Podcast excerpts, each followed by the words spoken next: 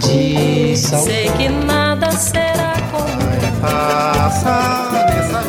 A Rádio Senado apresenta Curta Musical. A música brasileira em uma nota. É sim, de morrer de rir. Quando a gente leva a sério o que se passa por aqui. Dizem que a Melô do Tagarela, lançada por Miele em 1980, é o primeiro rap brasileiro. Quando a gente leva a sério o que se passa por aqui. E há quem discorde, afirmando que Jair Rodrigues já havia feito isso em 64, na música Deixa Isso Pra Lá. Deixa que digam, que pensem, que falem, deixa isso pra lá, vem pra Mas a verdade é que apesar do canto falado, nem Jair, nem Miele estavam inseridos na cultura hip hop, que mistura dança, grafite, moda e música.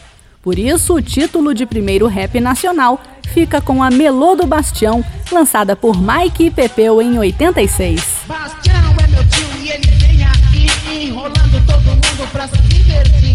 Já o primeiro disco todo dedicado ao rap no Brasil é a coletânea Hip Hop Cultura de Rua de 88, que apresentou alguns pioneiros da cena paulistana, como MC Jack, Itaíde e DJ 1. E essa peça que tu rezas eu já muito rezei, e pro Deus que se confessas eu já muito me expliquei. Taíde. Logo depois, nesse mesmo ano de 88, foi lançada mais uma coletânea dedicada ao rap, chamada Consciência Black, apresentando outros nomes do estilo que se desenvolvia nas periferias e centro de São Paulo.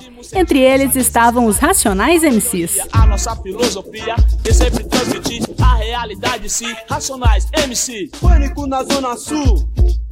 Combativos e com um discurso fortemente engajado sobre o racismo e a realidade das periferias, os Racionais MCs foram um dos maiores responsáveis pelo desenvolvimento do rap durante a década de 90.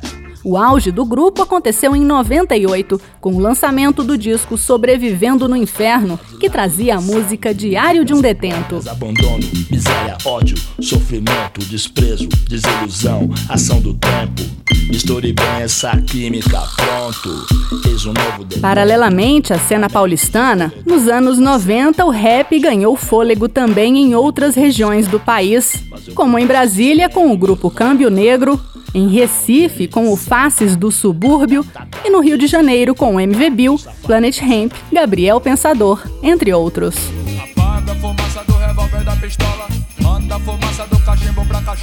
Já aceito pelo grande público, desde os anos 2000, o rap nacional vem passando por transformações significativas, como a flexibilização da temática das letras e o cruzamento com outros estilos musicais, observáveis, por exemplo, nos trabalhos de Emicida e Criolo.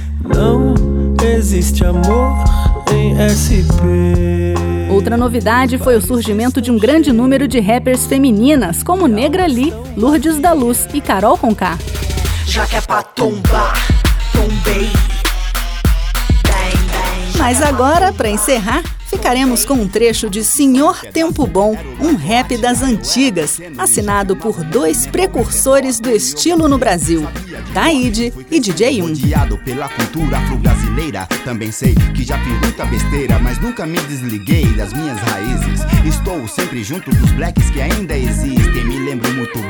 Bem, o passinho marcado eram mostrados por quem entende do assunto. E lá estavam Nino Brown e Nelson Triunfo, juntamente com uma franquicia. Que maravilha!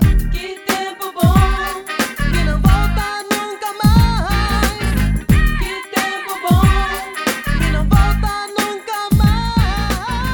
Que tempo bom. A Rádio Senado apresentou Curta Musical.